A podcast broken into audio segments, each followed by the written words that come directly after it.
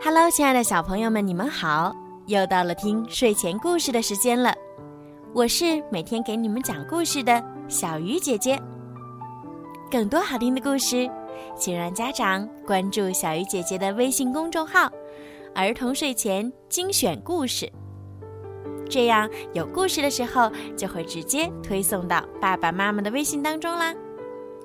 今天呢，小鱼姐姐要给大家讲《儿童安全自救手册》当中的故事。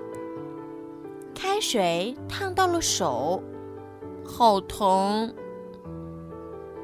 滴滴滴滴，厨房里水烧开了。妈妈，水开了！妈妈，阿丁喊了半天，也没人答应。原来。妈妈出门扔垃圾了，没在屋子里。嗯，我帮妈妈提下来吧。阿丁走过去，关了火，然后双手抓住壶把，用力把水壶提了下来。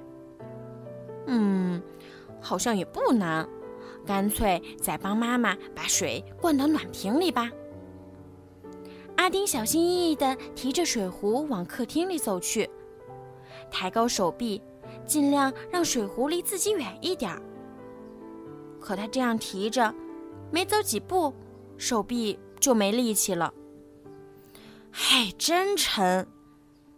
阿丁想移动一下手的位置，结果不小心碰到了壶把边缘的金属部位。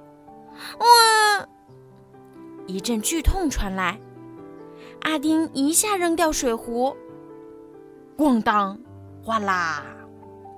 水壶里面的水全洒了。这时妈妈回来了，见状赶紧把阿丁带到水池边，用凉水反复冲他被烫伤的手。阿丁眼里噙着泪水，看着本来就很胖的小手变得又胖了许多，发誓再也不逞能了。安全小贴士。手被烫伤后，要马上用冷水冲洗受伤的部位，时间不能少于半个小时。也可以用冰块对伤处进行冷敷。烫伤有皮肤变红、疼痛、起水泡等症状，这时小朋友可以在家长的指导下涂抹一些专治烫伤的药膏。不过，为了避免发生这样的意外。家长做饭的时候，小朋友最好不要去厨房，更不能去先正在蒸煮食物的锅盖，以免被水蒸气烫伤哦。